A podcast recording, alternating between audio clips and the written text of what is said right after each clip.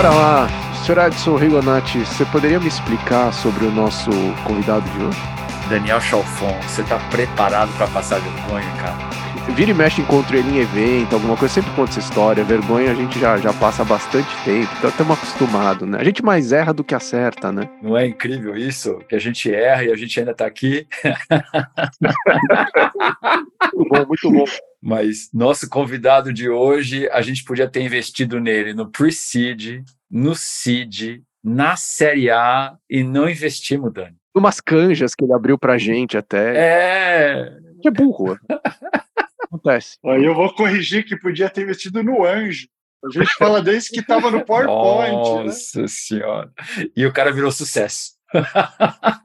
que é bom. A gente não quer estar tá certo, né? A gente quer o sucesso de, de todo mundo, da gente também. Acho que isso que é o que importa, né?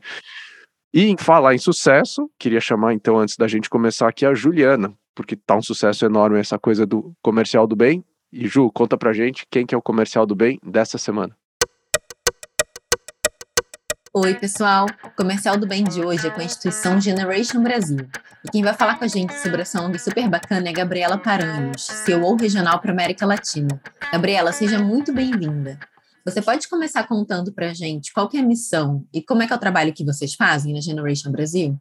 Oi, Juliana, claro, muito obrigada pelo convite. A Generation Brasil é uma organização sem fins lucrativos que apoia adultos a alcançarem mobilidade econômica através de uma carreira significativa e transformadora.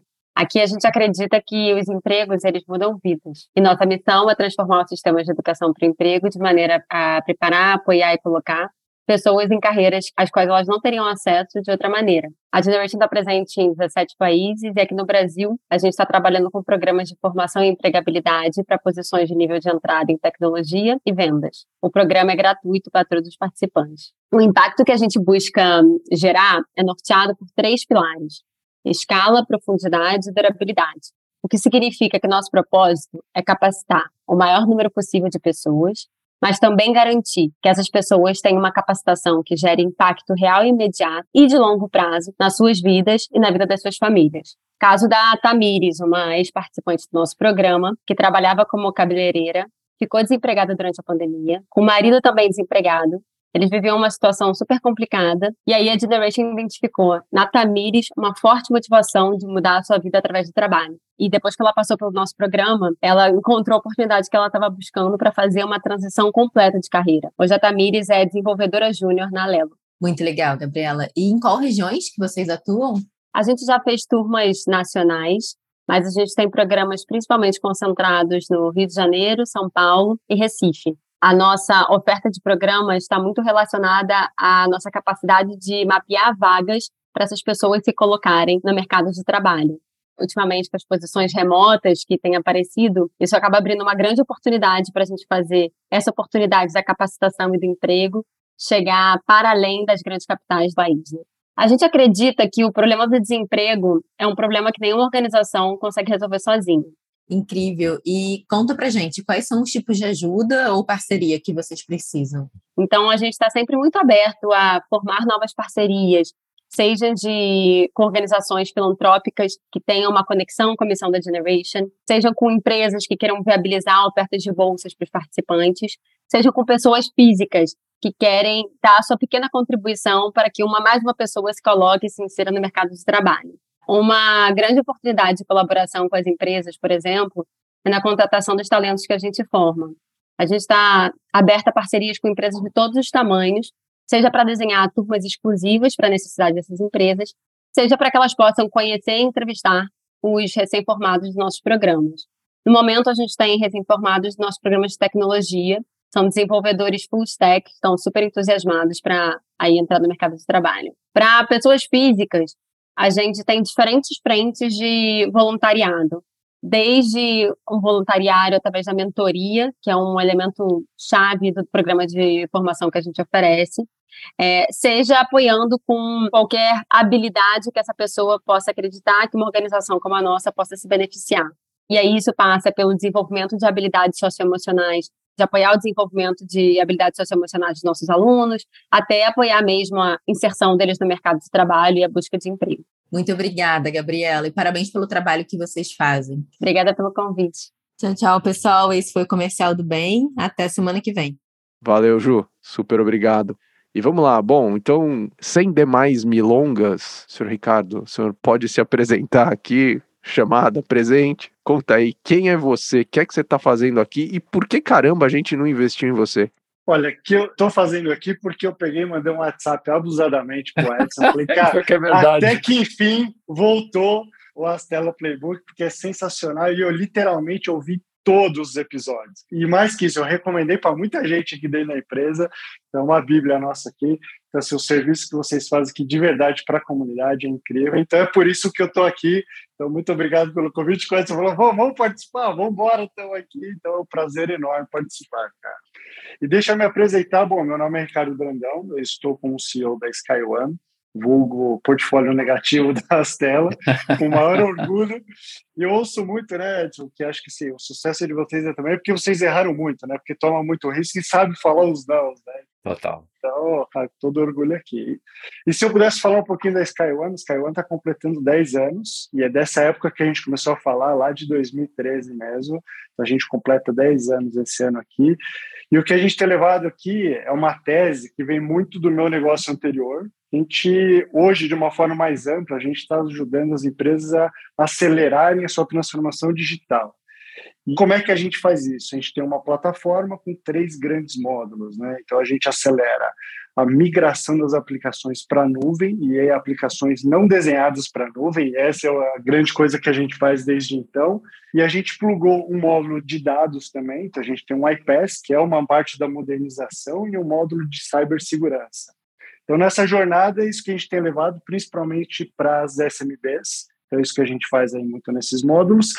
E a inovação, que eu poderia dizer, talvez, que a gente conheceu lá atrás, e isso a gente carrega um pouco da nossa experiência, porque eu era essa empresa, é que a gente descobriu ali um canal de distribuição super poderoso, que são os desenvolvedores de software que eu era um desses cara, por 10 anos ali eu tinha uma empresa desse tipo, e a gente nada mais decidiu resolver o problema desse tipo de empresa, e parecia que poderia ser temporário naquele momento, né? São aplicações que vêm antes da internet ali, mas não, elas se perduram, e a gente acredita que vai perdurar muito tempo, inovando pela borda.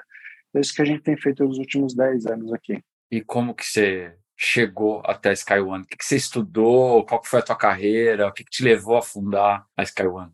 Daí eu vou voltar lá atrás, cara. Eu vou resumir a história aqui, porque ela é longa, né? Os meus 42 anos aqui, talvez de 25 de experiência, onde eu venho de uma família bastante empreendedora, onde todo mundo na minha família tem algum tipo de negócio, que vai até de um negócio pequenininho, de uma representação, passando por fábrica, loja. Então, cada um tem um negócio e eu considero que a gente tem isso no sangue esse negócio de empreendedor, de tomar risco de fazer. E eu poderia dizer que a minha primeira empresa eu montei, eu tinha literalmente 15 anos. Então, sempre fui muito curioso do ponto de vista de tecnologia. Eu fiz um colegial técnico, que eu comecei exatamente aos 15 anos, e aprendi a programar Basic, lá daquela época mesmo, e desenvolver um mini RP para as empresas dos meus tios aqui, e ali começou nesse modelo de querer ter uma empresa aonde você programava a Basic? É, era TK2000 ou já CP? CP, CP200. Não.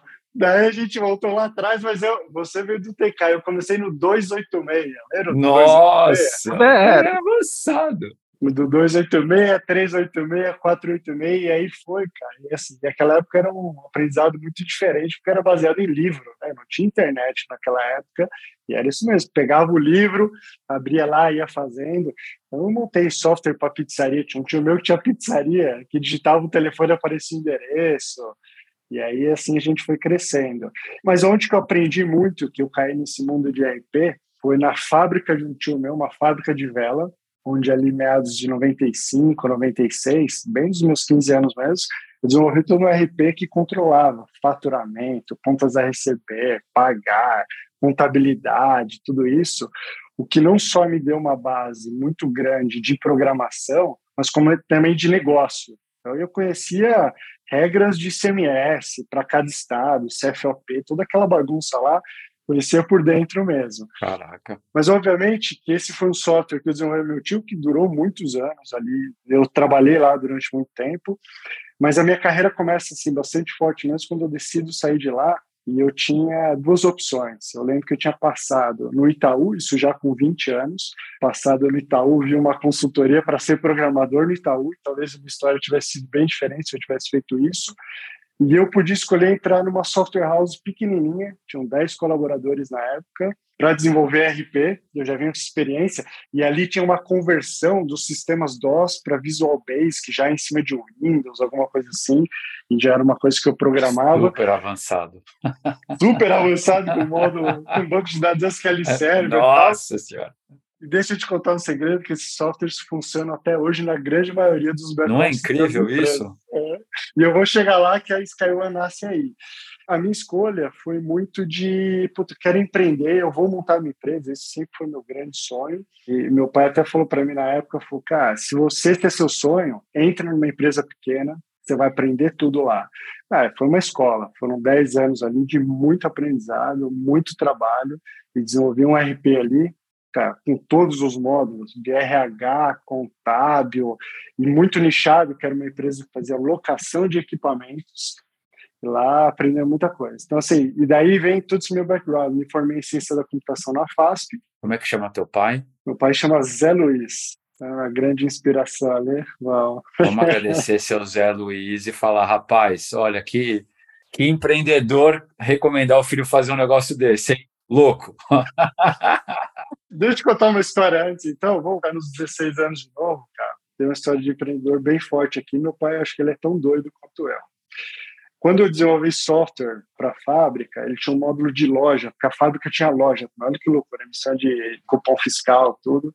E eu, no, no auge da minha insanidade ali, eu criei malas diretas em casa, imprimi, Contratei meu irmão, a gente foi no Morumbi Shopping e a gente distribuiu em centenas de lojas, falando que eu fazia software para loja. E, obviamente, coloquei o telefone de casa e ligaram algumas lojas querendo contratar o software, mas não para por aí. Sua mãe que atendeu. Por aí, minha mãe atendeu e falou: não, como assim tal? Doutor Ricardo? Doutor Ricardo passou para o menino, mas não para por aí. A insanidade, acho que vem do meu pai. Eu falei: pai, é o seguinte, fiz isso, isso, isso e eu tenho alguns leads, né, nomes de hoje eram seriam leads da época. Será que você visita comigo esses clientes? A gente fala que a gente tem uma empresa de informática aqui, eu tenho, tinha um notebook velho, antigo, assim, daqueles que da época. Meu pai foi comigo, ele visitou alguns clientes, a gente, a gente vendeu alguns softwares. Na época eu chamava WIS, Word Informática Softwares. Só o papo. Mas daí veio, essa loucura veio daí, então, esse apoio em casa, que eu acho que é fundamental. Pois a gente atendeu muito tempo esses clientes, depois, obviamente, que não deu nada certo. Mas isso que você falou, seu Zé Luiz, cara, tem boa parte de responsabilidade nesse sangue de tomar risco, de, de vão para cima, que as coisas acabam encaixando ali, né? Tenho certeza que ele vai chorar hoje escutando esse episódio. Fala aí. ele não sabe disso, viu? Eu vou mandar para ele na sequência. Seu Zé Luiz Luiz, se prepara, seu Zé Luiz. É, vou mandar para ele. Mais um para pizza. É, mais um pai para pizza. É. E daí, cara, a gente continuou, eu fiquei nessa empresa de RP durante 10 anos e eu passei por todas as áreas de tecnologia lá. Então, desde programação, análise de sistemas, suporte, virei gerente, virei diretor, virei sócio logo no começo, com uns 20 e poucos anos ali, com uma atitude muito empreendedora, de dono mesmo, assim, de, de atuar. Antes de ser dono, eu já tinha essa pegada muito forte, acho que desde sempre. E num certo momento, eu acho que o shift na minha carreira, ele se dá quando a gente contrata uma consultoria que ia fazer um planejamento estratégico para a gente, e ela me provoca dizendo que eu era um cara de negócios, de vendas e não de tecnologia. E na minha cabeça, ali eu já estava com uns 27 anos, uns 6 anos de empresa ali quase, falando, não, mas eu não sou vendedor, de jeito nenhum, esse negócio de vendedor não é para mim. E o que vinha na minha cabeça era o vendedor de Barça, porta a porta. Eu achava que não era meu DNA, né? Mal sabia eu que sempre foi um grande vendedor e todos nós somos vendedores para tudo, né? Então, assim, desde da parte de convencimento, qualquer coisa, já tinha esse sangue, eu já fazia isso como pré-vendas tal. Relutei um pouco, mas eu assumi o desafio de assumir a parte de vendas, e a gente fez lá uma dança de cadeiras, o meu sócio assumiu a parte de tecnologia, que é meu sócio até hoje, aqui, meu grande companheiro aqui, que é o Renan, e daí eu fui para essa área de negócio e eu realmente percebi, cara, que o que faz diferença nas empresas é vendas, é distribuição. Então, a diferença de empresas de sucesso normalmente não são os produtos. Eu acho que tem que ter um produto de sucesso, mas ele passa muito pelos canais de distribuição e como que você leva isso para o cliente, né? E ali foi uma grande virada, fiquei mais dois anos. O me chamava muito a atenção, que eu tive sempre entre o meio das grandes ondas. Né? Então, quando estava sendo lançado os RPs lá atrás, em 95, 96, TOTOS e companhia aqui do Brasil, e as milhares que tem hoje aí, eu era muito novo, então eu não consegui pegar essa onda. Né? Eu tentei, mas você vê que não tinha maturidade suficiente para isso eu perdi a bolha da internet ali também. Eu tinha meus 20 anos, me considerava que era muito jovem, também não peguei aquela onda ali da internet. Então eu falei, puta, a onda das startups, eu ali com meus 30 anos, pré-fundação aqui da SkyOne, eu falei, agora não. Essa é a minha onda. Estou começando ali, acho que todo mundo leu Lean Startup ali em 2013. Eu falei, cara, é isso que eu vou fazer e tomamos risco. Tinha essa grande oportunidade, que é o que a SkyOne faz hoje, que é como é que a gente ajudava as empresas de software a fazer a migração para o modelo SaaS, mesmo sem ter que reescrever as aplicações. Então, essa era uma tese que a gente tinha muito forte desde aquela época. Ah, não deu outra, fizemos isso e talvez o grande acerto aqui foi a gente ter achado um modelo de distribuição via canal, né, que para mim era super novo. Eu lembro dos cafés que a gente tomava em 2013, essa era uma das teses, a gente foi lá, montou MVP, validou o canal, trouxe o primeiro canal referência, daí foi expandindo nesse modelo, bastante foco, daí assim, o que junta ali é um pouco da, da maturidade de já ter errado muito, eu sabia algumas coisas que não funcionavam, ou achava que sabia, né, porque 10 anos depois eu descobri muita coisa também, mas uma das coisas que a gente tinha ali era foco, tá? a gente tinha que fazer aquilo ali, a gente pivotou um pouquinho no começo, que era mais para um software, depois a gente montou a plataforma, e aí foi indo, foi puxando uma coisa na outra ali, fui conhecendo pessoas incríveis no meio do caminho, com um pouco de ingenuidade ainda ali com os 30 anos, porque talvez soubesse que eu sei hoje, com 30 anos, eu não teria tomado esse risco. Isso é clássica. Cara, tava quentinho lá na outra empresa, tipo, tinha meu salário, minha esposa estava grávida do segundo filho. Cara, eu falei, agora, vamos para cima. Daí a gente monta a Skyward. Estamos aqui até agora. Ricardo, fala um pouquinho pra gente sobre esse mercado de software on-premise, né? Talvez, você falou né, desse momento da internet nascendo, né? E ainda, talvez até antes da palavra cloud existir e tudo mais, você já estava nesse movimento. Conta um pouquinho, assim, para quem não está habituado, qual o tamanho desse mercado, essa coisa dessas aplicações que até hoje rodam centenas de milhares de negócios tal, e qual a visão para o futuro, né? Porque você pegar qualquer relatório do Gartner de 30 anos atrás, ah, esses softwares vão acabar. Aí 20 anos atrás, eles vão acabar. 10 anos vão acabar. Estamos esperando, né? É, eu acho que agora eles jogaram a toalha. Eles montaram um conceito chamado Composable ERP, onde o ERP vai ser o centro e vai ser inovado ao redor. Mas assim, o que, que eu entendo desse mercado? E daí tem uma característica brasileira e latino-americana também, de muita tropicalização. Então, vou falar de Brasil, primeiro, depois eu expando um pouquinho, mas só no Brasil a gente tem mais de 3 mil desenvolvedores de software com essa característica RP, WMS, TMS, numa arquitetura desktop, que começaram a ser desenvolvidos lá nos anos 90, 94, 95. Eles passaram por um upgrade de tecnologia do DOS, Daí tem gente que nem sabe o que é isso, que era um sistema operacional antes do Windows. É bom explicar, né, para a molecada que está ouvindo a gente aqui. Interface de texto. Agora é moda de novo, né? Com o chat GPT, interface de texto. É, exatamente, aquela interface. Eles foram reescritos para Windows. E de lá para cá, essas 3 mil empresas, cara, vieram desenvolvendo muitos features, muitos módulos em cima dela. Eu costumo dizer que é uma aplicação que ela é quase impossível de ser reescrita com a mesma abrangência num período curto de 3, 4 anos. Tá? É muito difícil. Mas ele tem alguns agravantes que são piores que isso.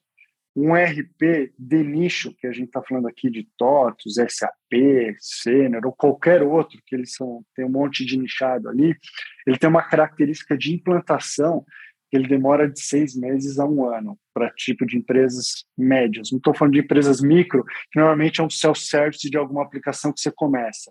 Estou falando de implantações longas, que elas normalmente foram para um nível de customização do modelo da empresa. Então, você copiar tudo isso para um SaaS nativo hoje em dia é muito difícil. E você fazer a reescrita de toda essa aplicação e sustentar duas ao mesmo tempo, porque de alguma forma o cliente ele está muito adaptado a esse tipo de utilização. Então tem cliente que não quer sair da aplicação atual para simplesmente para uma aplicação que é look and feel web, porque no final ele vai fazer a mesma coisa, né? Então, essas aplicações permanecem aqui, e o que a gente via, isso eu respondo há 10 anos quase essa pergunta aqui, até quando que essas aplicações vão durar? E eu posso claramente afirmar aqui que 10 anos depois, nada mudou, e tem o risco dele continuar por mais 10 anos. Eu explico por que tem algumas teses aqui.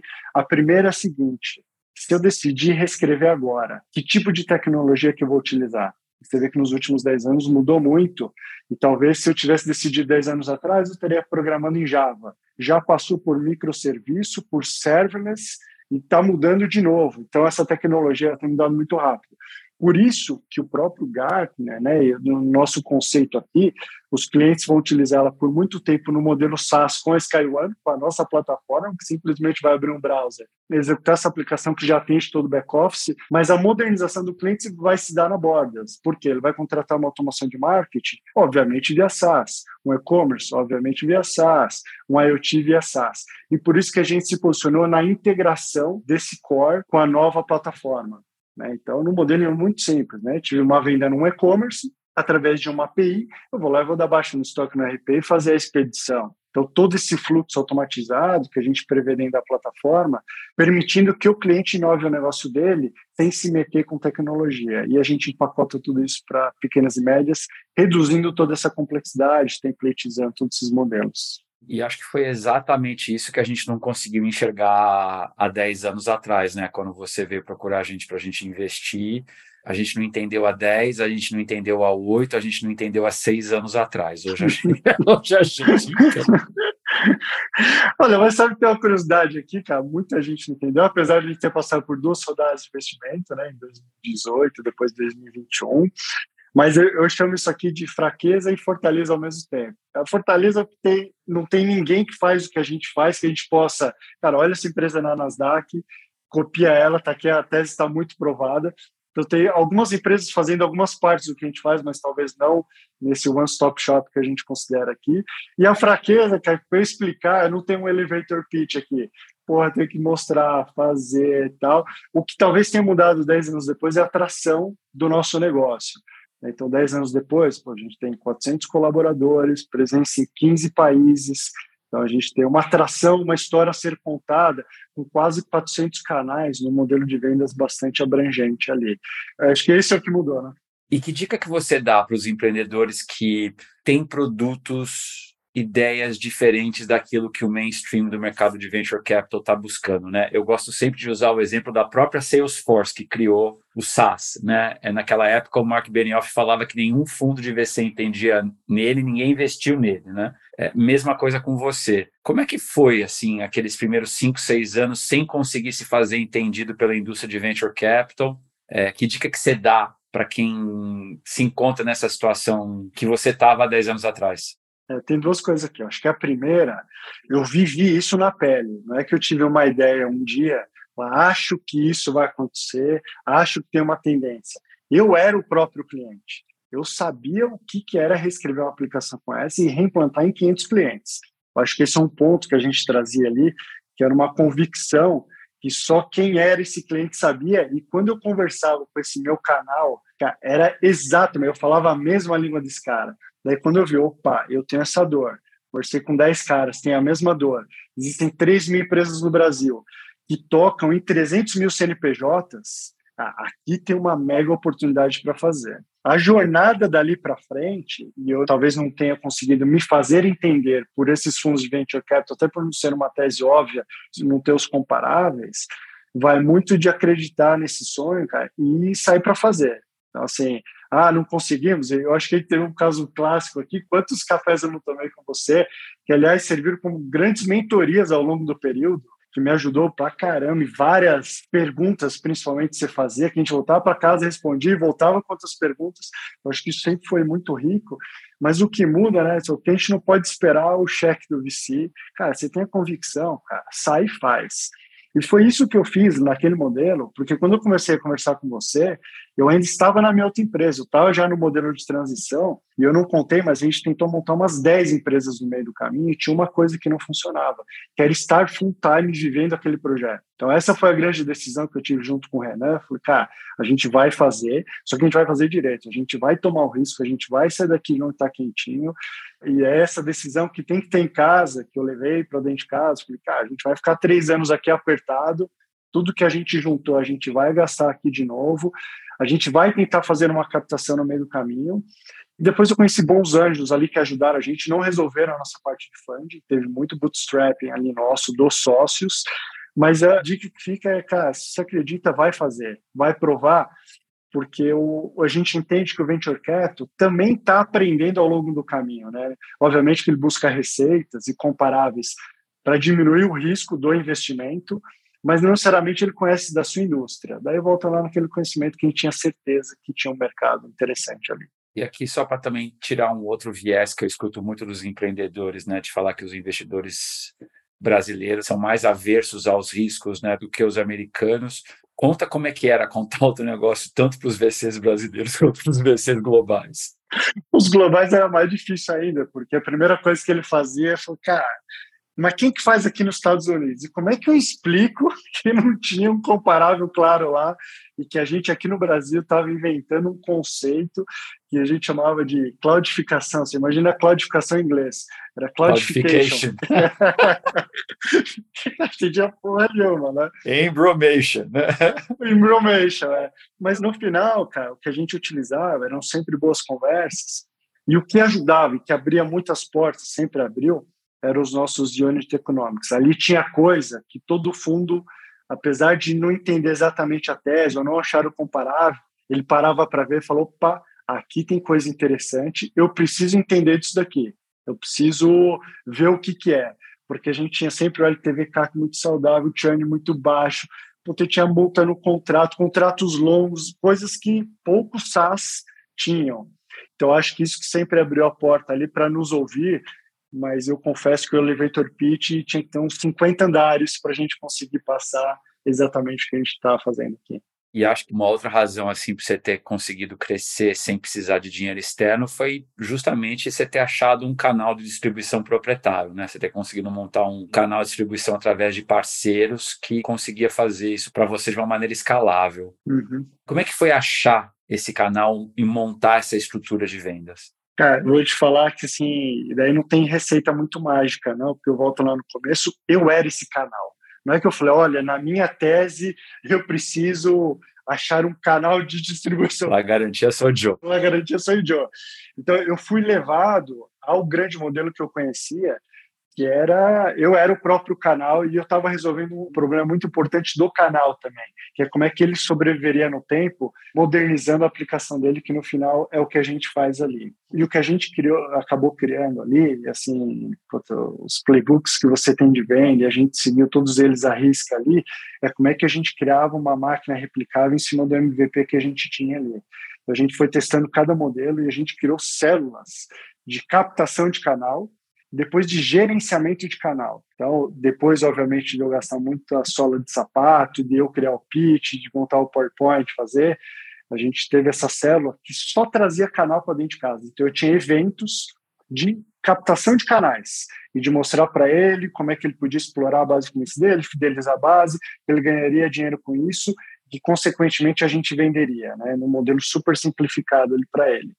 E a partir do momento que a gente assinava o contrato, que a gente chamava de parceria, e até ali tinha zero de dinheiro para gente, ele pulava para uma outra célula, que é uma célula de gerenciamento de canal. Daí eu vou lá gerar demanda na base dele, eu vou treinar o vendedor dele, criar os incentivos corretos, patrocinar o evento dele. Então a gente criou toda uma máquina ao redor disso de geração de lead para o canal da própria base dele, que não necessariamente ele conhecia e tinha tanto contato. E a partir dali, cada venda que ele fazia, bucava na nossa plataforma aqui. Começou com duas células separadas, depois a gente foi montando squads e botando isso até fora do Brasil, que funciona no mesmo modelo até hoje. Pô, deixa eu pegar um gancho aqui, Ricardo. Acho que a Skywon é um dos bons exemplos do Brasil aí que começa a se internacionalizar, né? Acho que eu lembro que no, a gente se conheceu aí na Skywon, acho que era o dia D ali que você tinha mandado o primeiro time para fora e tudo mais, tal, e a gente tava discutindo aqui antes de começar a gravação, você falando que hoje 15 é, a 20% do negócio já vem de fora, né? Conta um pouquinho, assim, principalmente para os empreendedores que estão sonhando com a internacionalização, né? Quais teus aprendizados? Qual é a hora certa? Qual é a hora errada? Se é que tem? O que, que foi bom? O que, que é ruim? Abre o kimono aí. É, tem umas coisas interessantes aqui que, assim, de novo, eu vou falar, tem dois grandes momentos aqui, tá? Quando a gente decidiu fazer internacionalização, quatro anos atrás, e como que eu faria hoje, tá? Porque se eu soubesse tudo que a gente passaria, pô, ter suporte em três idiomas, 24 por 7, em feriados diferentes, é uma complicação enorme ali. Mas o que, que aconteceu ali por volta de 19, mais ou menos? A gente teve sempre muito próximo dos provedores de cloud, de Amazon, Microsoft, Google, etc. E surgiu uma oportunidade de um desses provedores falar, cara, o que vocês estão fazendo no Brasil é único, é incrível, vocês estão trazendo muito cliente, a gente tinha uma parceria comercial enorme, onde eles mandavam clientes para a gente também, a gente botava na rede de canais, tudo, e falou, cara, vocês precisam fazer isso aqui nos Estados Unidos. E é o seguinte, daqui 15 dias vai ter um evento, um summit aqui de um desses que acontece, e a gente reservou aqui 30 minutos de um slot para vocês falarem. E deve um pouco daquela irresponsabilidade nossa de tomar risco. Falei, cara, que, que, a gente vai gastar uma passagem, vamos para lá. E aí foi um dos nossos sócios aqui, fez a apresentação e começou a aparecer um monte de canais, daí bem específico do nicho de SAP, que é um dos maiores RPs do mundo, né? E aí a gente começou a, a ter o receptivo de vários desses canais.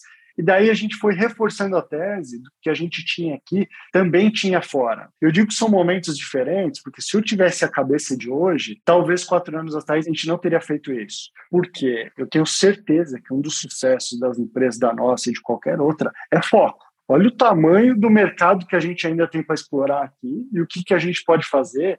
E a gente estava dispersando energia naquele momento com outras coisas. Mas é, as coisas vão dando certo ali, né? De formas bem controversas.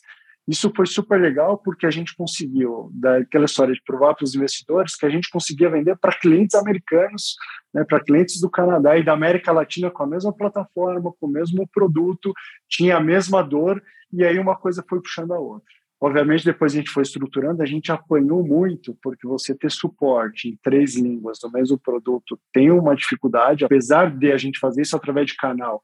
Eu tinha um terceiro nível aqui que eu tinha que dar suporte para esse cara, não importava o horário da costa oeste, costa leste dos Estados Unidos, que fosse ali, e a gente acabou aprendendo e colocou essa operação o que passou muito tempo, e hoje sim que está estruturado, a gente tem um programa de internacionalização, depois que a gente está vendo o mercado brasileiro entrar não numa maturidade, mas um mapeamento que a gente sabe o que fazer e vamos explorar ainda nos próximos cinco anos aqui, porque a gente tem um market share muito pequeno, mas a gente começa a plantar a sementinha lá fora, entendendo que a maturidade de América Latina está três anos atrás de Brasil. Então, hoje sim tem um programa super estruturado que a gente está indo para fazer. Mas você vê que não tem muita receita, né? Porque a gente foi lá atrás da responsabilidade, mas acabou dando certo. Eu não sei te dizer se a gente não tivesse ido, se a gente teria um resultado melhor no Brasil. A gente não teria dispersado energia, né? E fala um pouco sobre time lá fora, né? Você opera tudo daqui. Como é contratar?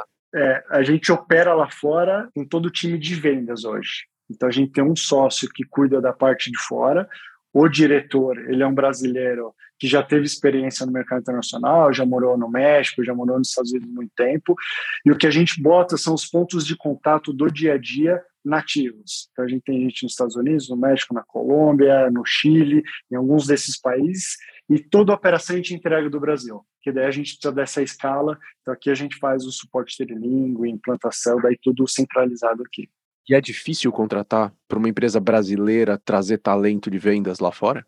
Cara, é difícil, mas o que, que a gente tem? A gente tentou várias coisas, tá? Desde fazer contratações snipers de concorrentes, onde nós, founders, iam na pessoa, trabalhava, fazia, em alguns casos a gente trabalhou stock option para esse modelo. E a gente tentou algumas consultorias que também deram certo, então assim, ah, tem uma consultoria específica que recruta pessoas que querem trabalhar para empresas para fora, e daí talvez a gente tenha uma vantagem no Brasil, isso não se aplica aos Estados Unidos, mas na América Latina a gente é visto como um hub de tecnologia super importante. Então, a gente conseguiu trazer pessoas, por exemplo, do Chile, Colômbia, do México, que queiram trabalhar para uma multinacional brasileira. Eu acho que tem um ecossistema super rico de tecnologia, com vários casos agora que foram também para a Nasdaq, outras. Eu acho que a gente é um polo interessante de tecnologia para esse público. Então, assim, não foi o maior desafio trazer esses talentos, não. Tem o desafio, obviamente, de língua, então, eles acabam tendo que se adaptar, porque boa parte da companhia e a linguagem oficial aqui é português, a gente acaba falando português. Então, mas esse é um pouco do modus operandi que a gente está buscando ali. Muito bom. Vamos jogar ping-pong aí? Bora. Vamos lá. Bom, Ricardo, o que você está lendo? Estou lendo dois livros simultaneamente, que é um pouco do que eu faço. É sempre ter um livro de negócio e um outro livro um pouco mais para relaxar. Estou lendo Hit Refresh do Satya Nadella como negócio e eu estou lendo um livro do David Goggins que é o Nada Pode Me Ferir, apesar de eu não correr, não fazer maratona, é um pouco do que eu tenho aprendido ali, que os limites estão no nosso cérebro, não estão no nosso corpo, e é incrível ali aonde que esse cara chega desde o processo lá. Surreal. Surreal, assim, é uma coisa exagerada. É. Eu falo, não, só precisa de 10% disso. Ele chega num limiar ali, né? E eu acho que não é nem do físico, né? Eu dou acreditar que você pode mais e que você tem um bloqueio no seu cérebro que normalmente ele não atinge 30% do potencial. Então, eu super recomendo, um livro que eu tô adorando, tô na metade dele, então super bacana. Quem te influenciou? Olha, pode parecer clichê, já dei aqui né, o spoiler mesmo, mas papai, Zé Luiz, cara, que é o grande cara, no sentido até de resiliência. Quando o mundo está acabando, pô, posso ligar para meu pai e ele fala assim: calma, filho, calma, tudo que tá bom pode ficar melhor, tudo que tá ruim pode piorar. Então, calma, papai já passou pelo plano real, já roubaram meu dinheiro da poupança, então você nem sabe o que você está falando puta, dá uma tranquilidade, assim, de falar, é, é verdade. Um ritual do teu cotidiano? Cara, eu não abro mão de estar todo dia muito cedo no escritório. Aliás, eu tô todos os dias. Eu sou um cara divergente de estar no jogo, jogando aqui, vivendo de corpo e alma. Eu chego muito cedo no escritório entre sete, sete e meia eu estou por aqui, uh, tomo meu café e a gente tem aqui principalmente o management principal que chega esse horário e ao redor do café que a gente decide as coisas do dia, da semana. A gente não tem agendas específicas, a não ser as mensais que a gente faz, mas o jogo ele acontece ali no, nos bastidores, tomando um cafezinho. Tem coisa que a gente só fala de amenidades e tem coisa que a gente decide e assim, então vamos fazer isso aqui, vamos fazer aquilo ali. É um ritual que eu não abro mão, não. Ferramenta de trabalho? Hoje, para mim, cara, é o smartphone. É meu iPhone, que de qualquer lugar eu faço qualquer coisa. Não tem jeito, acho que da maior parte das pessoas. Mas nesse mundo de mundo híbrido, virtual, eu gosto muito do meu quadro aqui, com meu canetão, pincel atômico, que eu chamo as pessoas e a gente rabisca e faz que parece uma coisa muito antiga, mas que para o meu raciocínio a gente vai puxando as coisas ali e vai acontecendo. Mas assim, se eu pudesse deixar, acho que é o smartphone, que de qualquer lugar a gente está operando ali também. Boa. E, Ricardo, você deve ter um mantra no aprendizado, aquela frase que você deve estar tá repetindo a toda hora. Que frase é essa? Cara, tem um mentor, me chama Carlos Carnevale, que é um cara que eu conheci lá no começo, me ajudou muito também na estruturação de vendas, sabe? Que é um cara que também, quando eu tô com as coisas muito ruins, eu ligo para ele ele me acalma.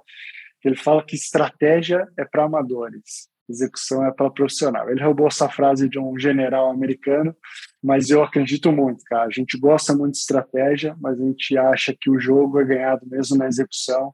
Ali, se vai mudar a estratégia no meio do jogo, essa capacidade que você tem que ter ali, não pode ter medo. Eu gosto e trago muito para dentro de casa uma execução ficar muito afiado. Boa. Ricardo, eu perguntei para a Márcia da cor da unha dela. Vou te perguntar agora que tinta que você passa no cabelo. olha inveja, olha inveja. Eu não vou apertar do seu porque não dá para ver, então eu não sei qual que é o original, né? Mas se a gente puxar fotos 10 anos atrás, meu cabelo era preto, preto, e agora ele está entre cinza e branco. eu gosto de falar que é um gray hair, vai, vamos deixar no, no, no, cinza. Então eu, eu me recuso a passar tintas, tá? Ah, não é tinta, então, é natural. não é tinta, isso é natural, cara. Isso é o gray hair natural mesmo. Muito bom. Começar a discutir esse tipo de coisa aqui vai ficar horrível. Vai longe, né? Bom demais. Bom, Ricardo, super obrigado pelo teu tempo, por tanta informação, assim, muito bacana essa trajetória. Acho que, acima de tudo, é, do nosso lado, acho que mostra uma coisa, né? A gente, como VC, a gente muitas vezes não investe, mas a gente constrói relacionamento, né? E acho que esse, essa conversa aqui é prova disso. é sempre um orgulho muito grande, né? Se a gente não participou desse teu sucesso diretamente, acho que estando ao teu lado e vendo o teu sucesso, putz, já traz uma felicidade muito grande pra gente e a gente tá sempre torcendo aí pela Skyborn. Bom, posso deixar o último recado registrado aqui, cara? É. Que sim, fizeram parte do nosso sucesso, vocês nos ajudaram muito nas mentorias que a gente teve. Era difícil entender, Edson, que não tinha contrapartida daqueles cafés que a gente tomava. Eu ficava constrangidíssimo, eu falava, mas cara, eu investidor. Como é que eu te pago? É, pô, você vai investir, não vai, você vai me dar dica assim à toa, né? Me atendia, fazia. E depois, um certo dia, você me disse um negócio, você nem deve lembrar. Você falou o seguinte, cara, é, vai retornar de algum jeito. Seja se a gente vai investir em vocês um dia, ou o dia que vocês venderem e fizerem muito dinheiro, vocês vão investir no nosso fundo aqui. E Estamos tá esperando. chegando a hora ali, quem sabe, vamos fazer negócio. Caixim, caixim! Daqui a pouco, quem sabe, né? Entendeu agora? Entendeu? Agora, fechou fundo. Pegamos você. Não, depois que terminar a gravação, a gente manda o link lá. Tem a... é, exatamente, pelo WhatsApp, já entra lá. Beleza. Valeu. Obrigado, gente. Pô, super obrigado. Obrigado a todo mundo que está ouvindo a gente. E até a próxima.